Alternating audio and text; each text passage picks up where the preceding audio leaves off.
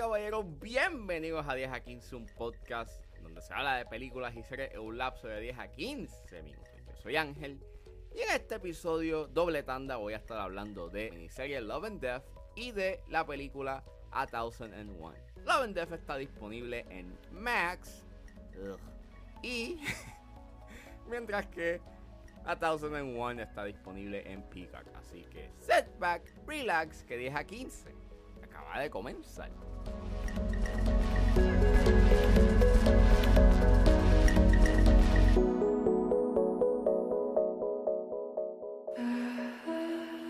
Something's been bothering me a little.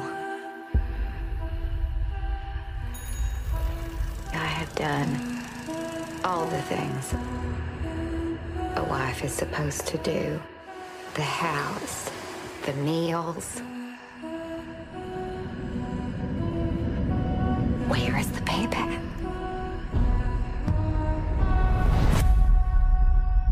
I'm very attracted to you. Oh. Would you be interested in having an affair? Love and Death es una serie limitada creada por David E. Kelly y es dirigida por Leslie Linke Glider y Clark Johnson. Y es escrita por Kelly, que está basada en el libro Evidence of Love, A True Story of Passion and Death in the Suburbs por John Bloom y James Atkinson, que también ellos escribieron los artículos Love and Death de Texas Monthly. El elenco lo compone Elizabeth Olsen, Jesse Plemons, Lily Rabe, Patrick Fugit, Kristen Ritter y Tom Pelfrey. Y esta serie limitada está basada en el caso de Candy Montgomery, la cual fue sospechosa y acusada del asesinato de Betty Gore. Disclaimer, esta serie tiene un contenido violento, por lo cual sigo discreción. Esta es la serie limitada basada en el caso de Candy Montgomery eh, de Max. Eh, hace seis semanas estaba en HBO Max, pero anyways. eh, el año pasado este, yo hablé de Candy, que también pues está basada en el mismo caso. Jessica Biel fue la que interpretó de la versión de Candy Montgomery en la, eh, en la serie limitada de Hulu. Y pues yo había dicho de que, se- de que esa serie estaba ok. Empezó bastante sólido, pero en el transcurso de los episodios como que perdió un poco de energía y en el quinto episodio en verdad se sentía bastante apresurado y quería como que hablar de muchas cosas de corrido. Y pues nada, al ver que esto era un proyecto de HBO, pues yo dije como que contra, pues maybe puede ser mejor, maybe este va a tener como que unos, unos, unos mejores estándares de producción y en términos narrativos puede ser mucho más este eh, profundo. Y en verdad, mira, esta serie es bien meh. No me gustó mucho. En verdad, eh, si la comparo con Candy, eh, Candy eh, termina haciendo un proyecto mucho mejor. Mi gran problema con esta serie es el elenco. Y es que, mano, Elizabeth Olsen como Candy Montgomery, pues en verdad yo no estoy viendo a Candy Montgomery, estoy viendo a Elizabeth Olsen. Y es que eh, mientras que en Candy eh, trataron de que Jessica Biel se pareciese a Candy Montgomery con, eh, con, con el cabello, con los espejuelos, con la forma en cómo ella hablaba. Aquí, pues, Elizabeth Olsen no se parece en nada a Candy Montgomery. Y en verdad, bien distracting y jarring porque no veo un elemento transformativo en su, en su rol. Yo lo que estoy viendo es a Elizabeth Olsen y sí, a mí ella hace un buen trabajo, a mí, claro, ella actúa bien, pero no, pero yo no logré estar inmerso en lo que sucede en la serie porque, nuevamente, estoy viendo a Elizabeth Olsen, no estoy viendo a a Candy Montgomery, ni a los personajes como tal. Estoy viendo a Jesse Plemons, estoy viendo a Kristen Ritter, no estoy viendo a las personas que sean, que se supone que sean en la serie. Eso, súmale a que tiene issues de pacing en varios de sus episodios. A veces trata de, de llegar bastante rápido al romance que tuvo este eh, Candy Montgomery con Alan Gore. Y trata de darle como que más profundidad a, a la relación que ellos tuvieron. Pero en realidad termina siendo bien repetitivo. En cierta forma, si viste este Candy, la serie limitada de Hulu, pues básicamente estás viendo los mismos eventos, pero te añaden otras interacciones, o sea, estiran varias de las escenas o varias de las interacciones que afectan grandemente el ritmo narrativo y en punto llega a ser bastante aburrido, por lo menos para mí. También diría que la fotografía es bien normal, si la comparo con la fotografía de, Candy, estéticamente no es para nada de sorprendente. Por lo menos me gustaba mucho de que la fotografía en Candy eh, era bastante vibrante, era bastante cálida y a veces como que daba este feeling a la fotografía de la época. Tiene ese mismo issue que yo tengo con, con, varias de las series que yo he hablado, que están basadas en la vida real, que empiezan en media res para después irse al principio y en verdad es bien annoying y ya me cansa. Y sobreusan demasiado música de otros artistas de la época. Es como que, I know, yo sé que tú eres HBO y tienes chavos y tienes como que all the money in the world. Bueno, not all the money in the world, pero este, yo sé que tienes mucho dinero y que lo puedes gastar en, en música de otros artistas y toda la cosa. Y en verdad es como que, nuevamente, es annoying eso sí, estuvo cool los episodios 6 y 7, un tanto annoying de que termina como que en un cliffhanger, pero aprecio de que por lo menos profundizan más en lo que acontece en el juicio. Sí diría que profundiza más o menos en los temas de del qué dirán y las expectativas de lo que debe de ser la vida en los suburbios, pero en verdad en puntos esos temas y la manera en cómo los habla llega a ser bastante obvio y no llega a tener como que esa sutileza que tenía por lo menos la serie de Hulu sí diría que es bastante explícito y hasta de mal gusto este, el que presenten eh, tan explícito este eh, el acto horrible, el asesinato de Betty Gore. Porque aunque en Candy también es bastante explícito, por lo menos tenía un respeto y era bastante sutil en no presentarte cada detalle de lo que sucedió. Y aquí en Love and Death te presentan todo, es, sumamente asquiante, pero a la misma vez se va por una tangente sensacionalista que, que en verdad se siente de mal gusto es básicamente esta miniserie. Love and Death es una serie que es una miniserie que, pues, no trae nada nuevo a la mesa. Que en verdad, si viste la serie de si viste la miniserie Candy, no trae nada nuevo a la mesa.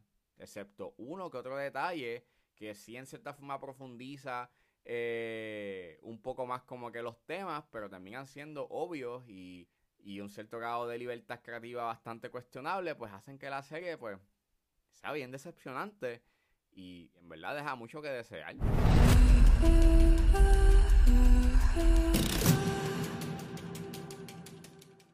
Y saliendo de Love and Death, ahora vamos a hablar de A Thousand and One, que está disponible en Peacock.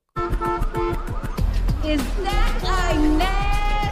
the the I thought she moved to another shelter. Nah, you know I was in Rutgers. I really missed you, girl. Yeah, and apparently these roots too. What you been doing? What you been doing? Nothing. Yes, the roots mix you too. Terry, just let me see your eyes so I know you're not mad at me. I'm staying out of trouble this time. A Thousand and One está escrita y dirigida por A.B. Rockwell y el elenco lo compone Tiana Taylor, Aaron Kingsley Adetola, Avon Courtney, Josiah Cross, William Catlett y Terry Abney. Y trata de Inez, que secuestra a su hijo Terry del sistema de crianza de los Estados Unidos. Como madre e hijo andan en busca de reclamar su sentido de hogar, identidad y estabilidad en una cambiante Nueva York, en la década de los 90. Disclaimer, esta película tiene leves escenas de abuso físico y verbal, por lo cual suelo discreción. Pues esta película es el debut directorial de A.B. Rockwell, este año estrenó eh, su primera película en Sundance, en el Festival de Sundance, y había escuchado cosas muy buenas de la película. Eh, este fin de semana eh, entré a Peacock a ver qué había. Me topé con que habían sacado la película en la plataforma. La vi y en verdad es una muy buena película. ya lo mano, las actuaciones en esta película están excelentes. Todo el mundo actúa bien.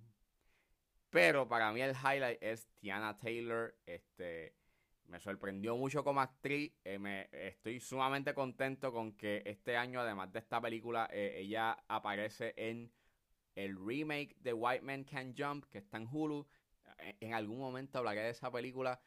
Y ahora estoy más pompeado por ver esa película por querer ver otra actuación de Tiana Taylor. Porque ella tiene un tremendo dominio actoral. En verdad, la actuación de ella es espectacular.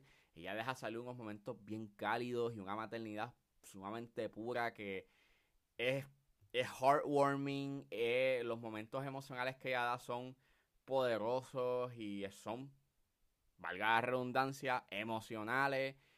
El guion en su mayoría es bien sólido eh, con respecto a este viaje que nos presentan, que es básicamente esta búsqueda de una mejor vida, a pesar de los obstáculos sociales, de las segundas oportunidades y los temas que habla, que también te está hablando como que de el gentrification y nuevamente las segundas oportunidades este y de buscar una mejor vida en verdad están bien trabajados y la manera en cómo presenta esta genuidad you esta, eh, este, este viaje de altas y bajas entre esta madre y su hijo, eh, pues, nuevamente, em, emocionalmente es bien poderoso. Sí diría que se siente un tanto apresurado en su segundo acto porque la película está como que dividida en, en años. Y esa década de los 90 pues se le da como que mucha presencia y cuando pasan como que a los 2000 lo que dura son como 10 a 15 minutos o casi 20 y en verdad como que hay unos momentos que me hubiese gustado ver en la película que, se hablan con el pasar de los años que pues hubiese estado cool ver esos eventos o ver un poco más de las interacciones como familia. La fotografía es sumamente hermosa, eh, me gusta mucho esa distinción eh, que se da en términos de colores eh, con, el, pues con el pasar del tiempo, en la década de los 90 es bien cálido y es bien saturados los colores y es por el uso de lentes y filtros que se utilizaron pues en la película, que en verdad da un look bastante noventoso, casi nostálgico, que mientras se acercan como que al nuevo milenio, pues este eh, tiene una paleta de colores más fría y pues este se complementa bien con lo que está sucediendo en Nueva York en la época. Y me encanta mucho el giro que tiene, que aunque sí es que te coge sorpresa, por lo menos a mí me cogió sorpresa, en verdad me gusta mucho de que es un final que trae unas complejidades emocionales bastante chéveres y te hace cuestionar y debatir sobre lo que sucedió durante la película. Y es un final estremecedor, sumamente debatible, pero sin lugar a duda estremece. Y en verdad hace un excelente trabajo y es un excelente cierre. Sí diría que el, maybe el último tiro este no me gusta mucho porque termina como que con este slow motion eh, medio más o menos que hubiese estado mejor como que cortar y ya, en vez de tener como que ese slow motion y, mantener esa imagen eh, por más segundos en vez de cortar y ya. Pero fuera de eso, en verdad es una película que está bien lograda, que las que tienen, que tiene excelentes actuaciones por parte del elenco. Yo estoy bien pompeado con lo que haga Tiana Taylor y el resto del elenco. Les den otros proyectos para hacer. Estoy bien pompeado por lo próximo que haga A.B. Rockwell, porque en verdad esta película está bien hecha. Está sumamente bien hecha y tienen que verla. I see somebody who needed me. Maybe I'm the one who needed you.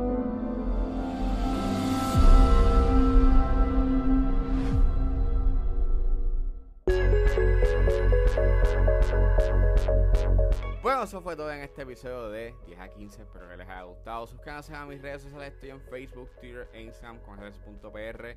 Recuerden suscribirse a mi Patreon. Con un solo dólar pueden suscribirse a la plataforma y escuchar antes de su estreno los episodios de 10 a 15 y a 4x3.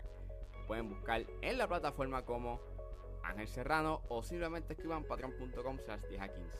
Si están en la disposición de ayudar a la calidad de este podcast, pueden donar mensualmente a través de Anchor Support, desde, 99 centavos hasta 9.99. Pero si lo que están es en busca de hacer una donación de una sola vez, pueden donar a través de PayPal como Ángeles PR. También pueden ayudarme con sencillamente compartiendo los episodios en las redes sociales. Y no importa la ayuda que ustedes decidan hacer, yo voy a estar inmensamente agradecido. Los links a todas estas opciones están disponibles en la descripción de este episodio. Lo pueden buscar en su proveedor de podcast favorito como 10 a 15 con el Serrano. Gracias por escucharme. Recuerden suscribirse y nos vemos en la próxima.